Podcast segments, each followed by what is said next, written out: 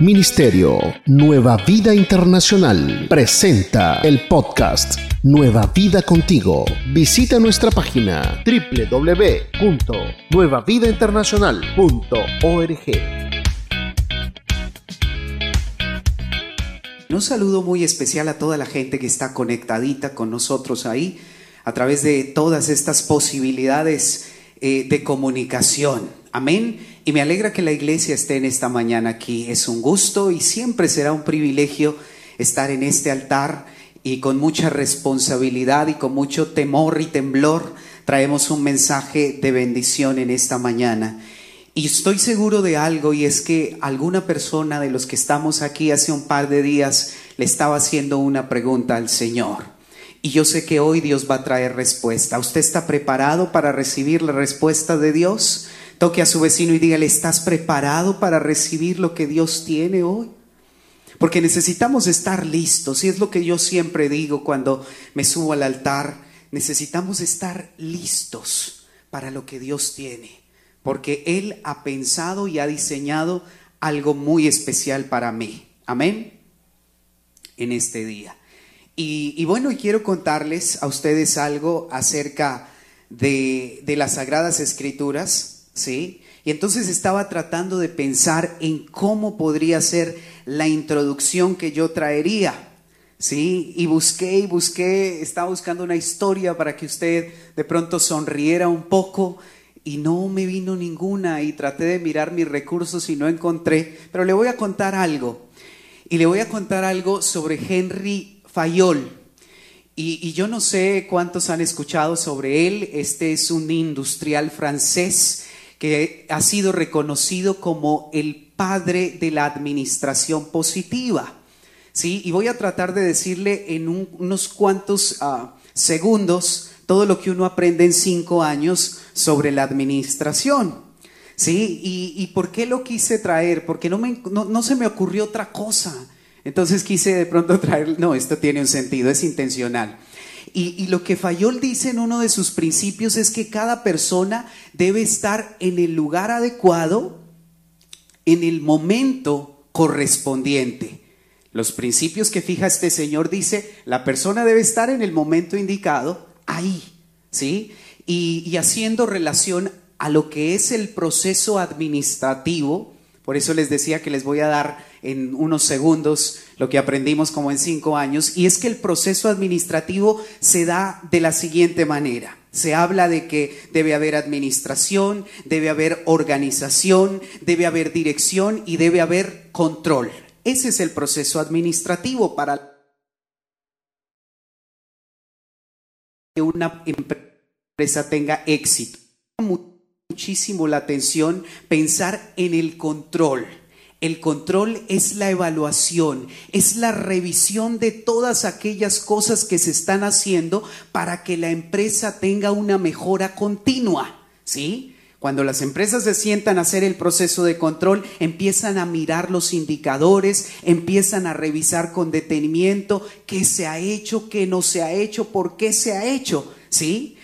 Porque esa evaluación va a encaminar a la empresa o a la organización a que tenga triunfo, a que tenga éxito. Y eso no está lejano a nuestra realidad espiritual. Y, tiene que ver con lo que le estoy diciendo precisamente porque Dios quiere que nosotros todo el tiempo vayamos escalando y vayamos avanzando y vayamos de triunfo en triunfo todos los días. Ese es el corazón de Dios.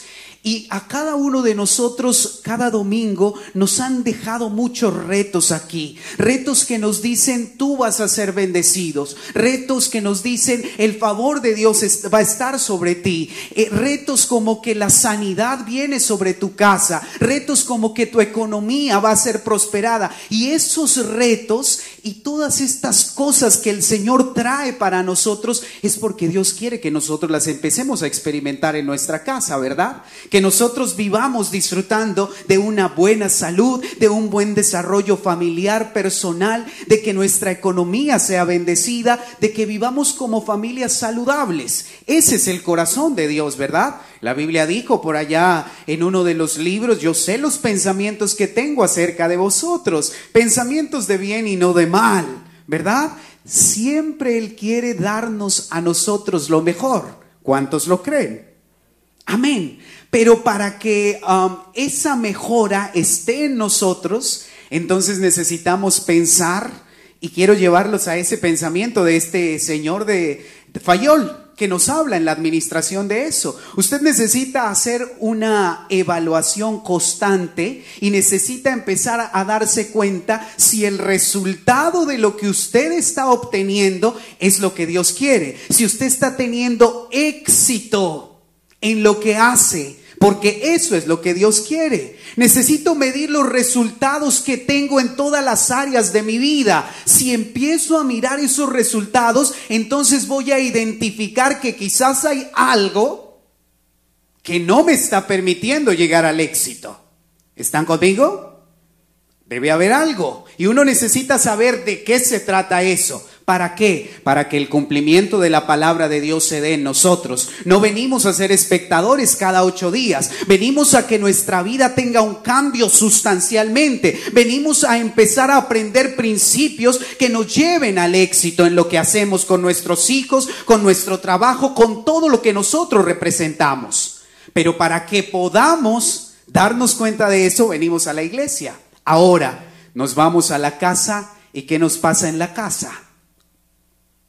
Que toda la palabra que se dice aquí muchas veces no se cumple. Que todas esas palabras que el Señor trae suenan muy bonitas, pero cuando las tengo que experimentar con mi esposa y con mis hijos, entonces no las puedo ver y estoy en un problema de este tamaño, porque Dios lo dijo y si he creído en Dios, entonces su palabra se debe cumplir en mí y si no se está cumpliendo en mí, entonces, ¿qué pasa Dios?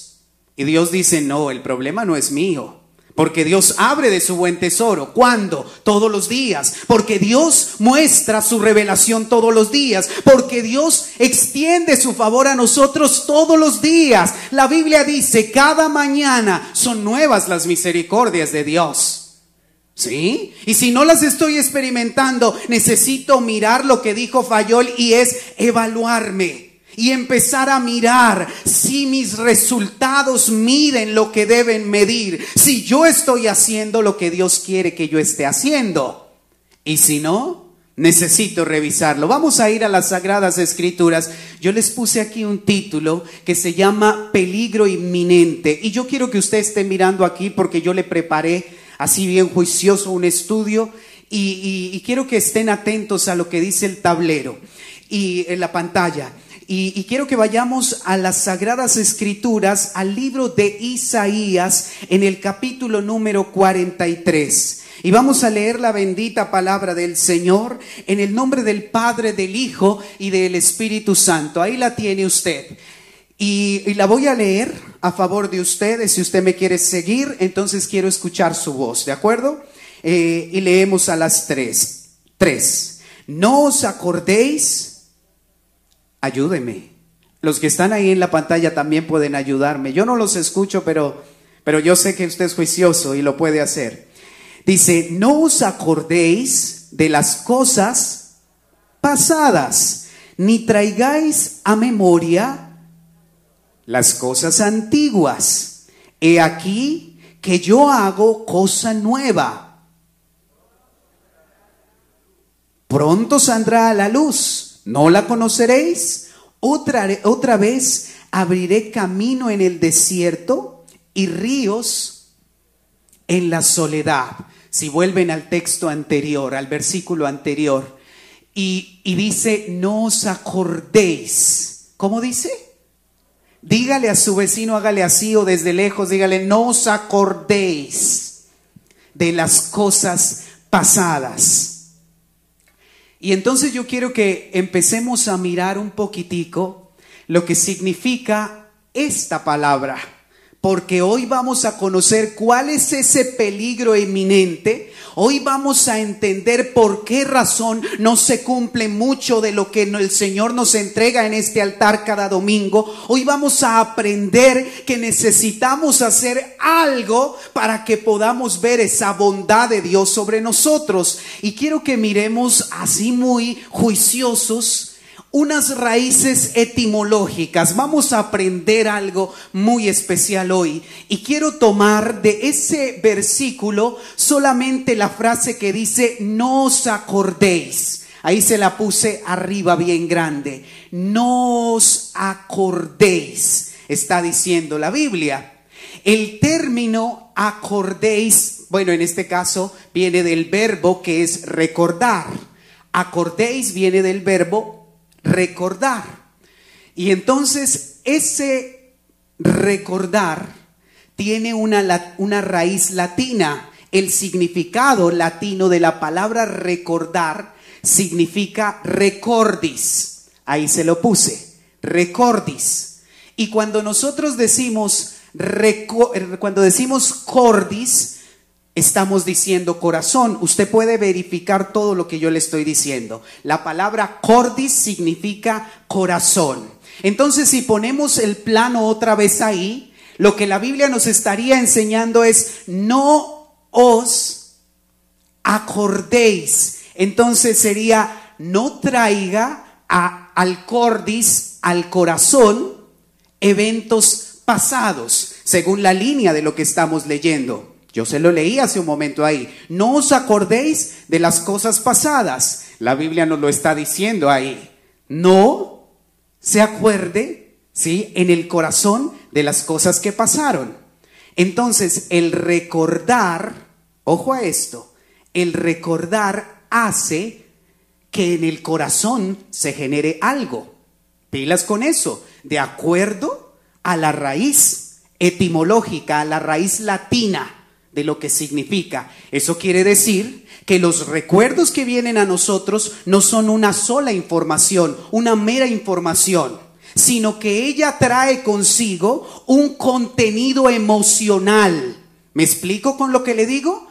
En el computador, cuando usted busca una palabra y un concepto, a usted el computador le lanza una información donde dice es esto. El computador no se emociona por haberle mostrado el significado de la palabra, mientras que el recordar trae consigo un contenido emocional que lo lleva a usted a pensar una cantidad de cosas. Usted revive el momento cuando la lágrima le salió. Usted revive exactamente lo que se vivió en ese momento cuando usted lo recuerda. A los seres humanos nos pasa eso cuando recordamos y a las seres humanas les pasa un poco más fuerte, pero nos pasa a todos, que recuerdan las cosas tal como fueron.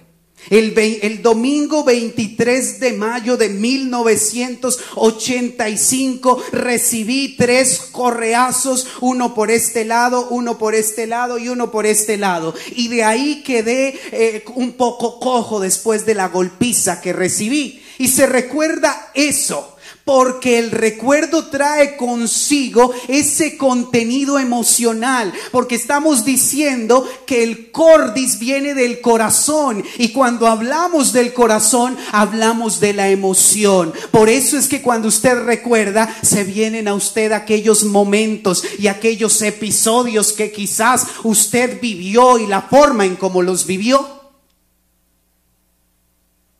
Pero resulta que esa misma definición del recordar, viéndolo desde el hebreo, yo se lo puse ahí, viéndolo desde el hebreo, el término cordis, corazón, significa sacar, sacar. Y cuando uno habla y dice sacar, entonces uno inmediatamente piensa en qué?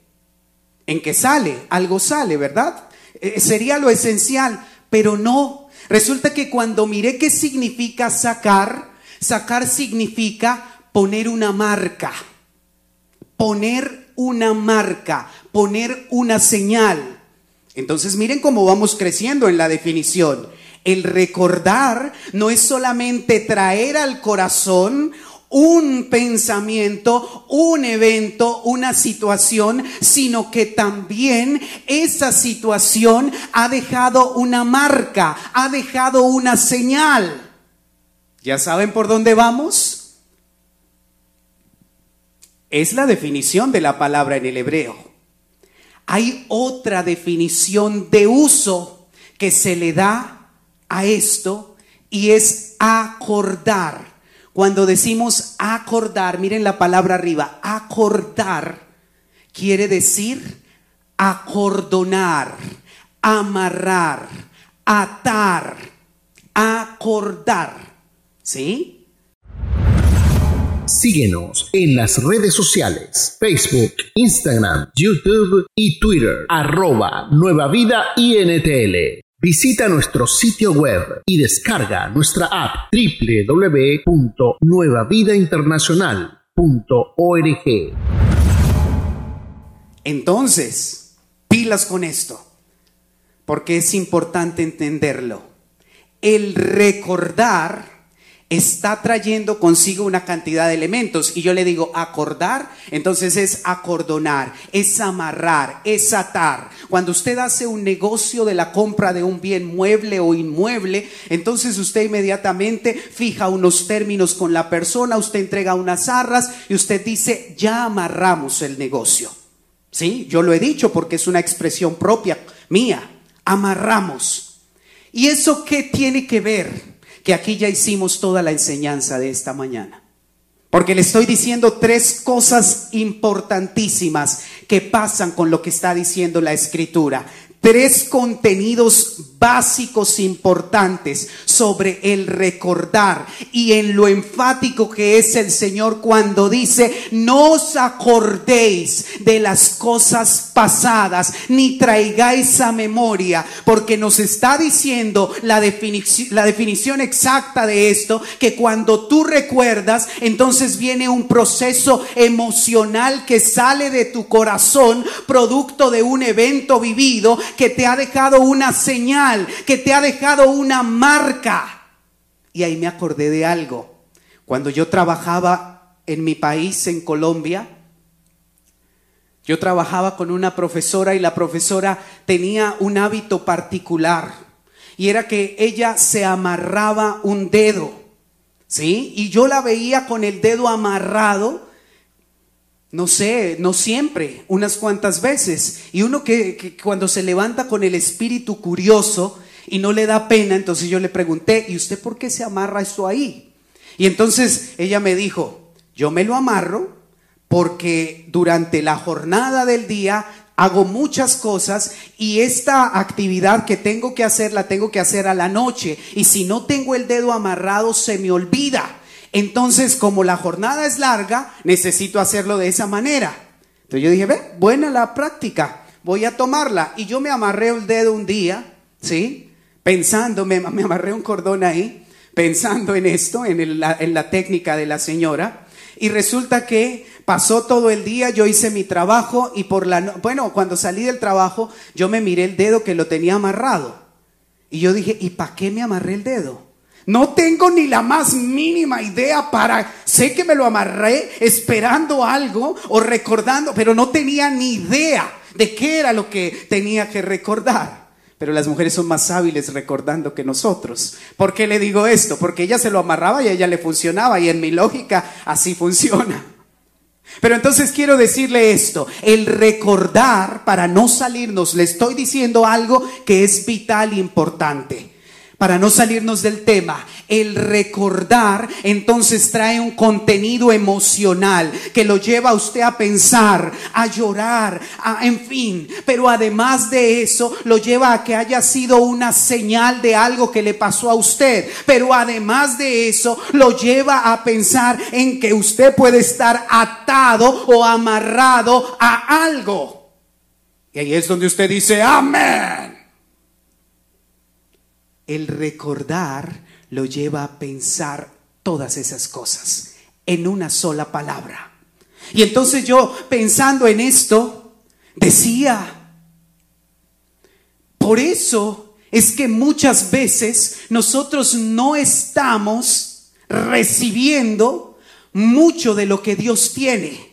Porque estamos recordando, porque estamos trayendo a la memoria momentos que hacen que la obra de Dios en mí se pierda, que hacen que la palabra que Dios me ha entregado se vaya se vaya por todos lados, porque estoy pensando en algo que viví y yo necesito empezar a pensar de otra manera, como dice la Biblia. Me, dice la Biblia, no piense en eso. Usted necesita darse cuenta que hay algo nuevo que viene para usted. Deje de pensar en esas cosas que no lo están dejando llegar al triunfo que tenga que llegar. Las empresas se organizan, hacen su evaluación y revisan y quitan, depuran lo que no sirve Hoy es un buen día para que nosotros entendamos que los recuerdos muchas veces son nuestros peores enemigos. Y si no vemos la mano de Dios actuando a favor de nosotros, quizás sea producto del recuerdo que yo traiga todos los domingos a mi cabeza después de haber recibido una palabra de Dios que nos cambia.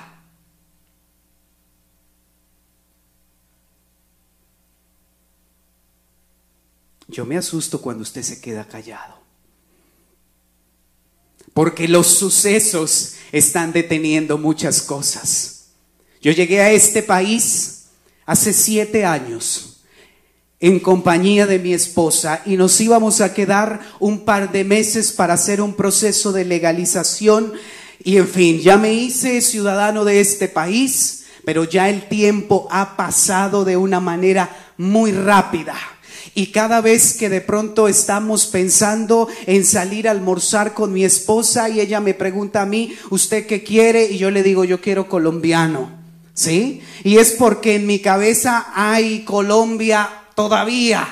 Y entonces, eh, ah, cuando uno, estando de pronto en un sistema como el de nuestros países de donde llegamos, ¿verdad? Eh, llega y, es plantado en, en este país entonces las cosas se ponen un poco más complicadas, ¿verdad? Porque uno viene con una forma de pensamiento, uno viene con unos recuerdos, uno viene con unas imágenes, uno viene con, unos, con unas marcas ahí, ¿verdad? Pero entonces eh, ese tipo de cosas hacen muchísimo daño, ¿sí? Y se lo cuento de manera personal porque es parte de lo que eh, uh, uno vive, ¿verdad? Esos recuerdos de los momentos que se vivieron allá y entonces empieza uno a hacer una cantidad de comparaciones y de cosas que no se deben hacer, pero que los recuerdos hace que se hagan. Entonces eso mismo no ha permitido que uno llegue al nivel a donde tiene que llegar. Yo le dije, han pasado siete años de yo estar aquí y aún uno sigue pensando con cosas y uno todavía no se ha ubicado en una realidad. ¿En cuál realidad? Que yo estoy en otro país, que es otra comida, que es otro tipo,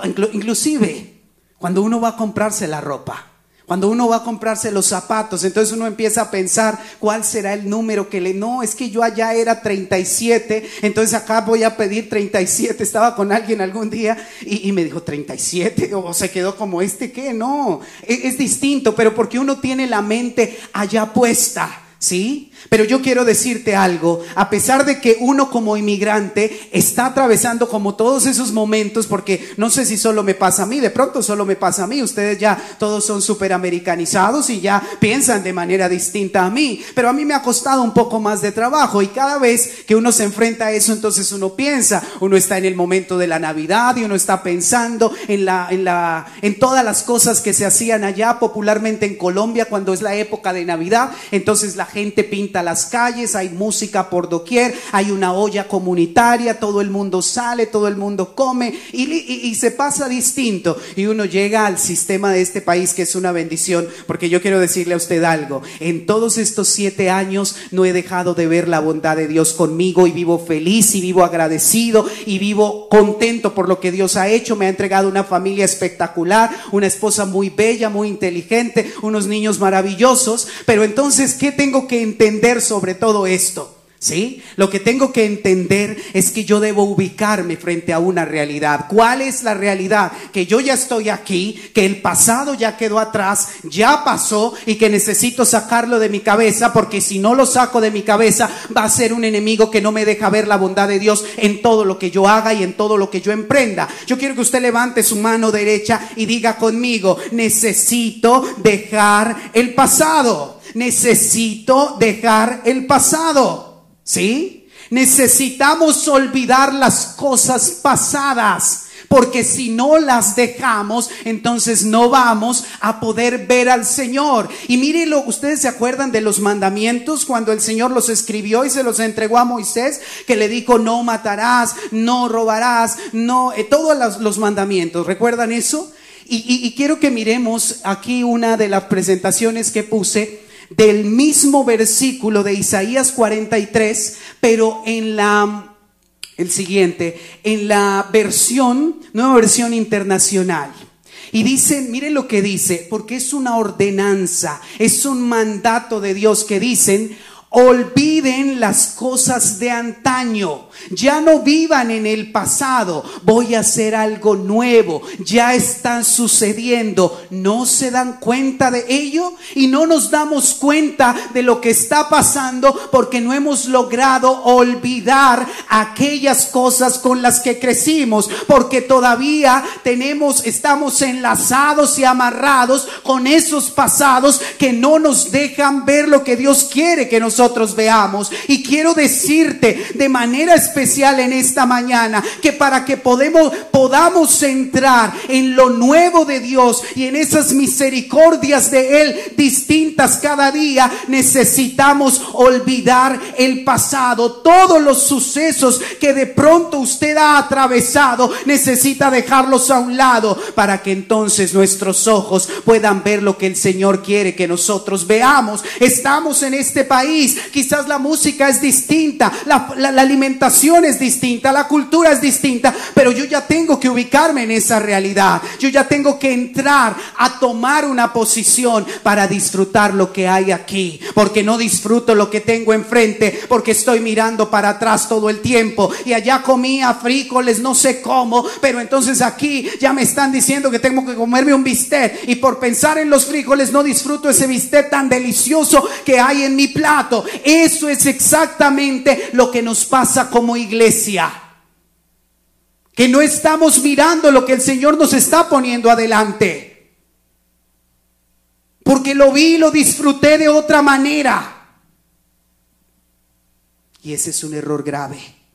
Las sagradas escrituras nos dicen, por allí en el libro de Romanos, en el capítulo 8, versículo 38, dice, por lo cual estoy seguro de que ni la vida, ni la muerte, ni ángeles, ni principados, ni potestades, ni lo presente, ojo a esto, ni lo presente, ni lo porvenir ¿Sí? Ni ninguna otra cosa creada nos podrá separar del amor de Dios que es en Cristo Jesús. Y aquí a mí me llama la atención mucho este versículo que le acabo de leer. Y quiero mirarlo en la línea donde aparece ni lo presente ni lo porvenir. Esa es la línea del tiempo que está señalando el versículo. Ahí habla sobre un tiempo. ¿Cuál es el tiempo que está mostrando ahí? Ni lo presente, ni lo porvenir, ni lo de ahora, ni lo que viene. Pero llámame atención que no dice el pasado. ¿Y dónde está el pasado reflejado en ese texto bíblico? ¿Dónde está? ¿Sí? Y usted no me diga, hermano, usted se está saliendo de un contexto. No, es una realidad que nosotros necesitamos entender a la luz de la escritura. ¿Por qué la tenemos que entender? Porque Dios dice que Él va a hacer algo nuevo. Y yo digo, yo no me voy a separar de Dios si Dios hace algo nuevo conmigo. Yo voy a estar pegado a Dios. Y lo dice ahí, ni lo alto, ni lo profundo, ni ninguna otra cosa creada nos podrá separar del amor de Dios que es en Cristo Jesús. Pero si hay algo que nos puede llegar a separar y somos nosotros mismos cuando pensamos en el pasado y decimos, viví una frustración, viví un abuso, viví una situación de estas. Yo le digo, hermano, en el nombre de Jesús, no piense más en eso. Hay momentos donde tenemos que sacudirnos del pasado, ponernos un poquito de crema y seguir avanzando hacia lo que Dios dijo, porque Dios dijo que era necesario seguir, que era necesario mirar hacia adelante. No mires tu pasado más, porque entonces no vas a ver la bondad de Dios sobre tu vida. Hermano, te informamos lo que viene próximamente. Conéctate con nuestra programación de eventos. Servicio de jóvenes. Último viernes del mes, 7.30 pm. Nueva Vida en Familia con los pastores Alex y Paola Montoya. Miércoles a las 7.30 pm. iKids Virtual. Sábados 9 am para todos los niños. Grupos de conexión virtual. GDC. Únete a uno de nuestros grupos. Todas estas actividades en horario de Charlotte, Estados Unidos.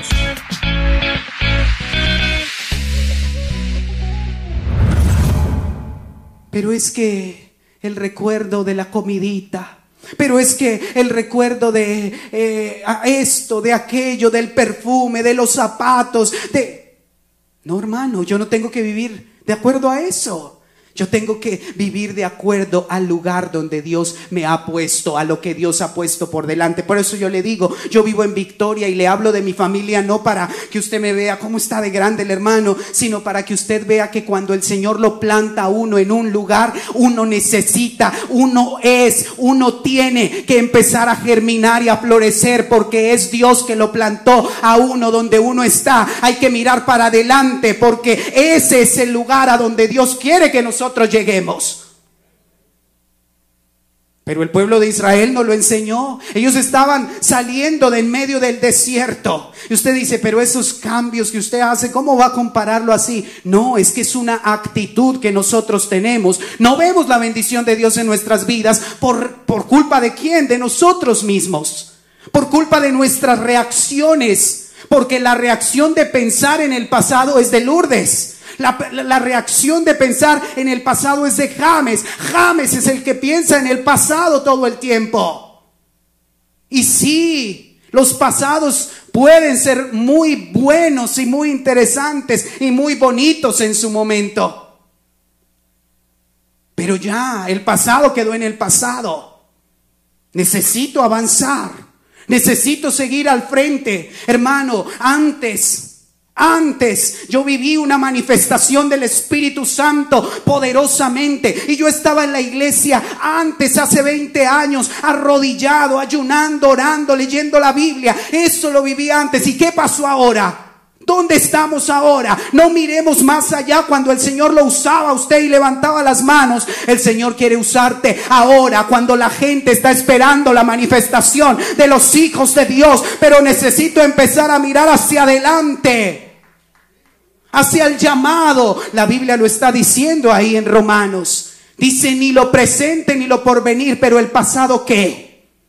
El pasado eh, muchas veces los traemos arrastrando y arrastrando y arrastrando y no podemos hacerlo de esa manera. No vamos a ver a Dios hasta que nosotros no empecemos a avanzar.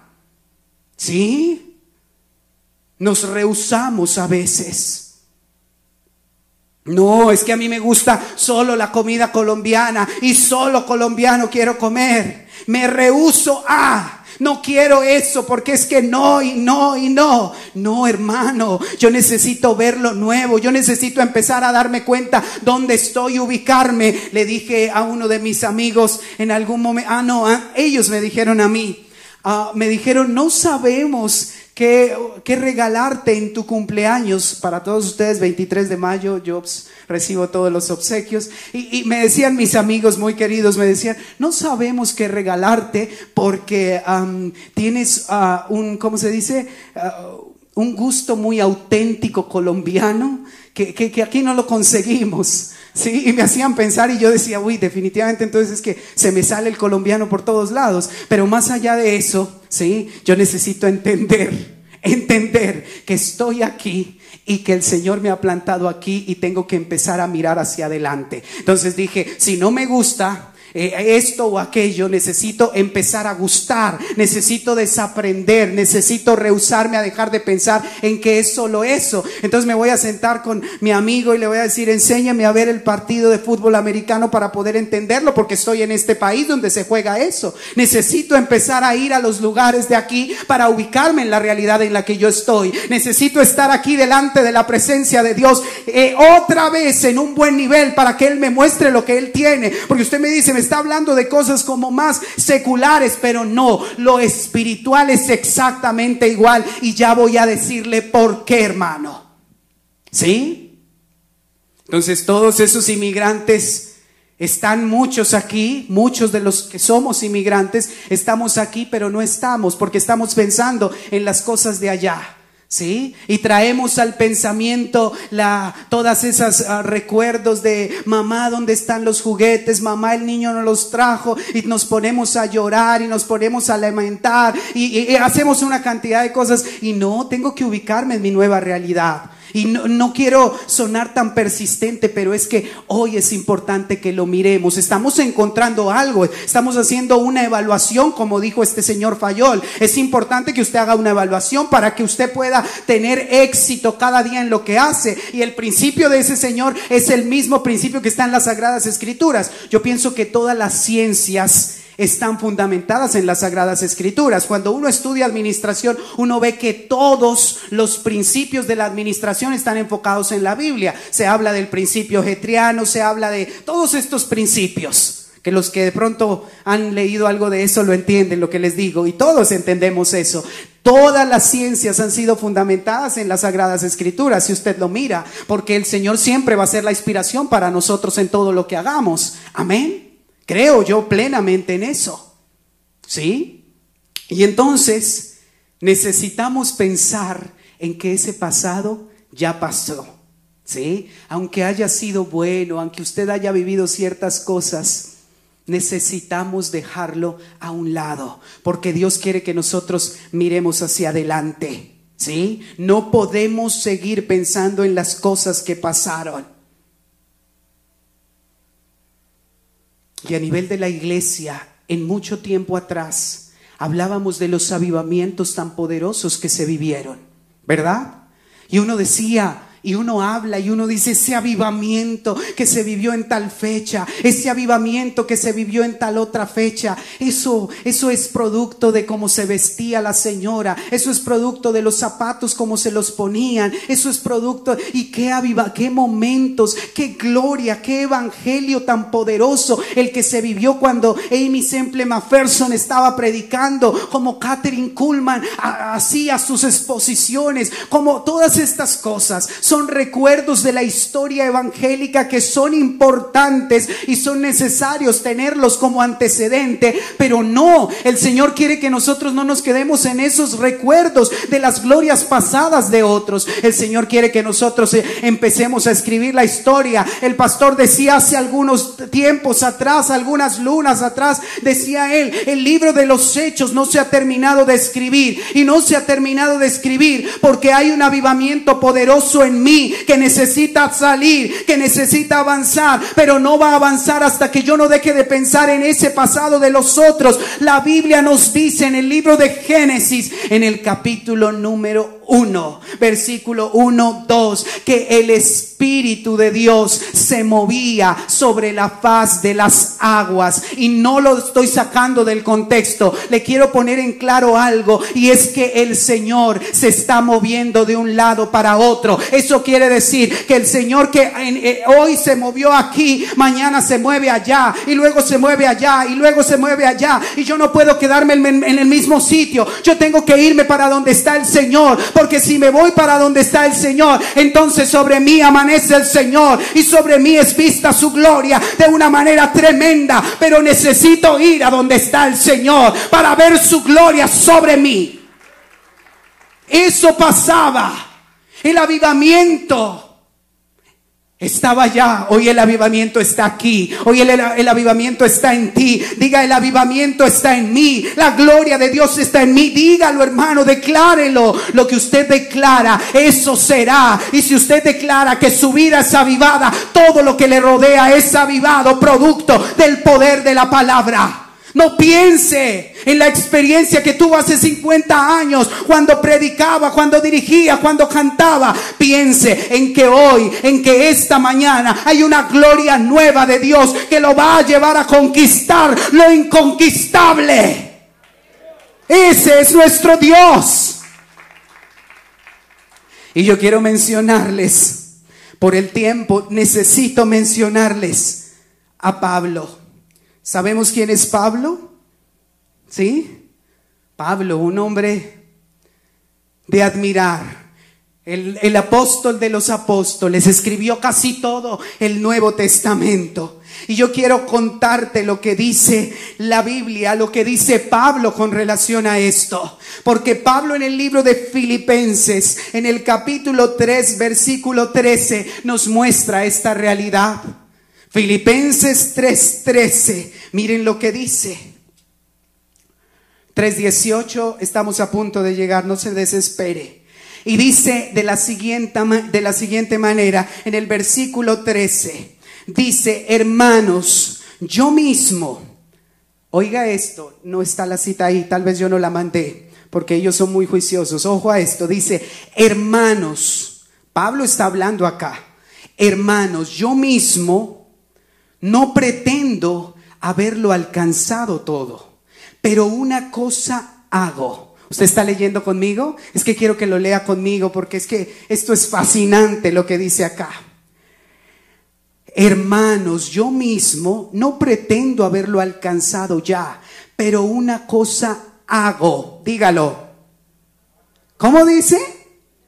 Olvidando. Ayúdeme a leer, por favor olvidando ciertamente lo que queda atrás. ¿Eso dice su Biblia? ¿O no dice su Biblia eso? ¿Dice su Biblia? Sí.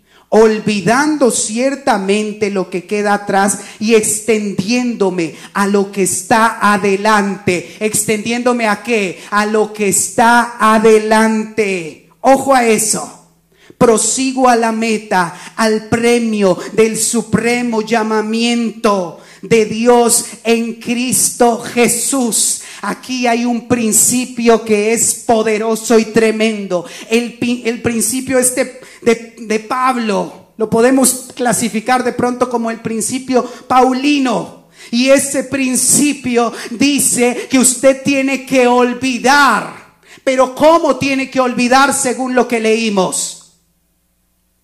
¿Ustedes leyeron conmigo? ¿Cómo tenemos que olvidar?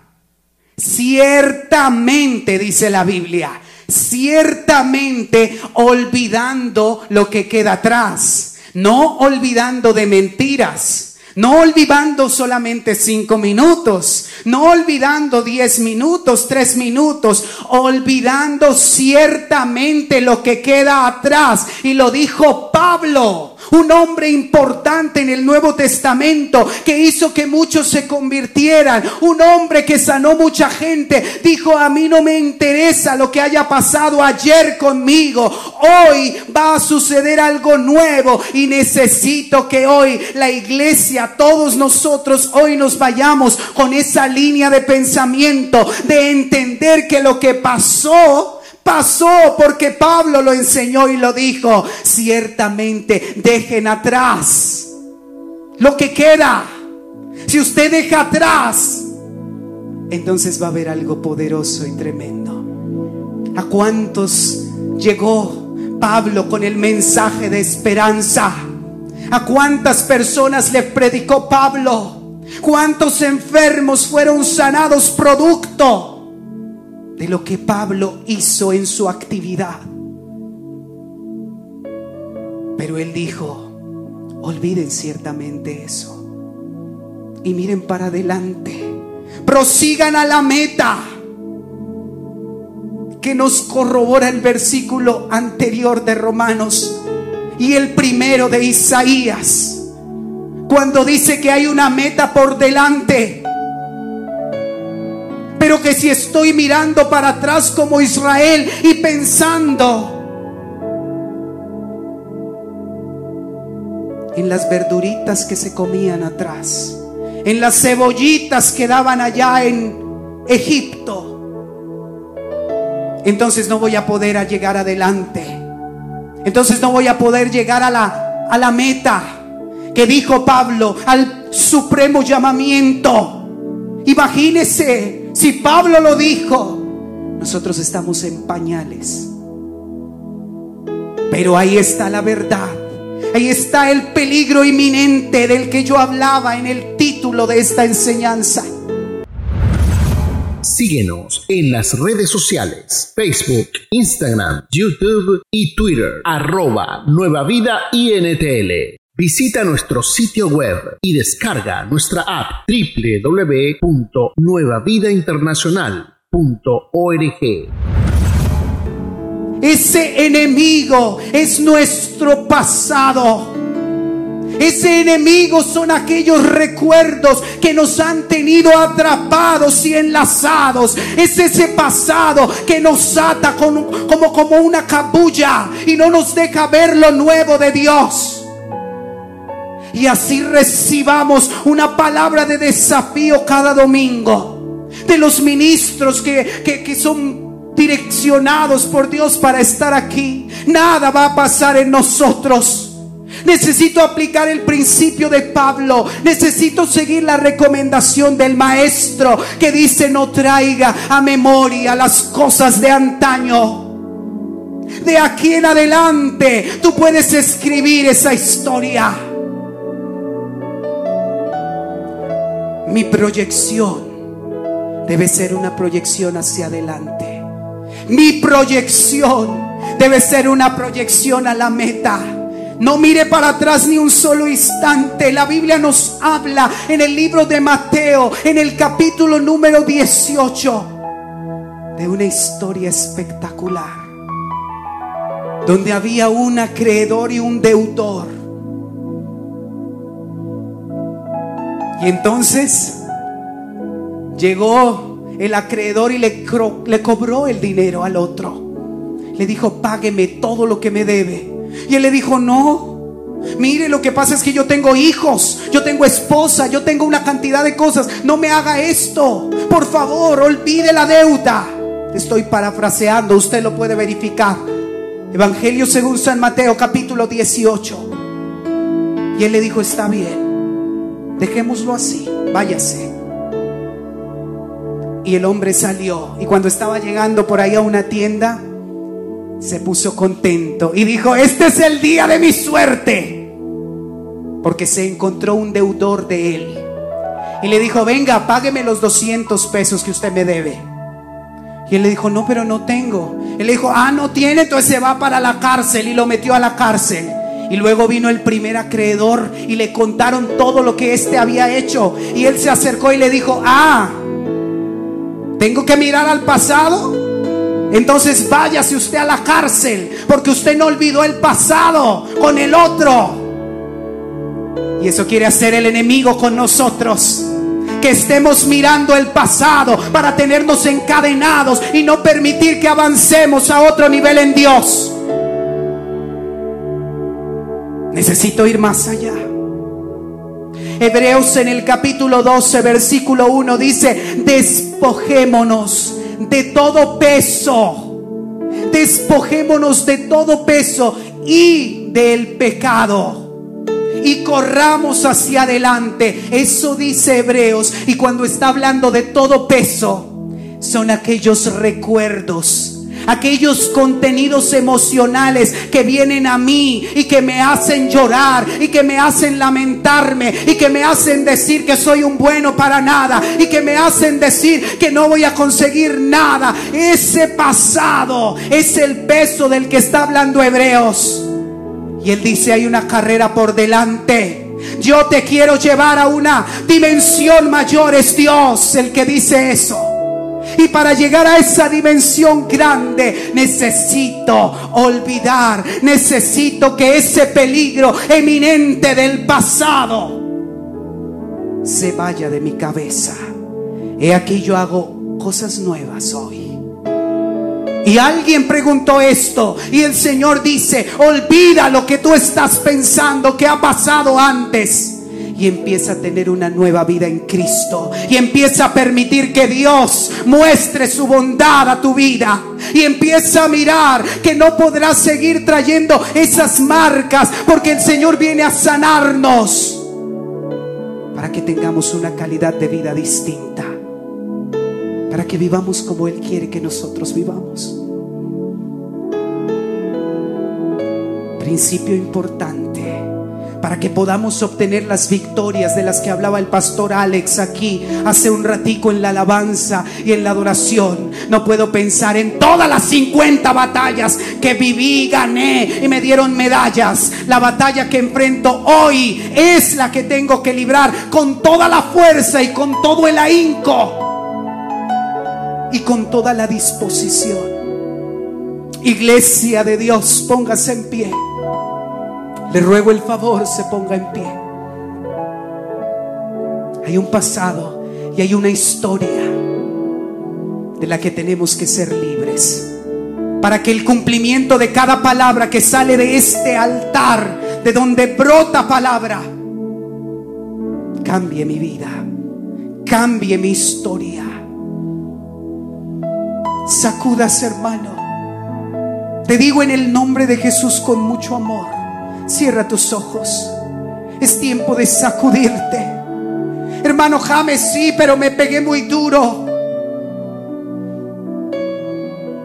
Sacúdete. Pero me dolió, ponte crema. Y avanza. Porque hay una meta. Y nadie va a correr la carrera que es tuya. Nadie te va a llevar al éxito.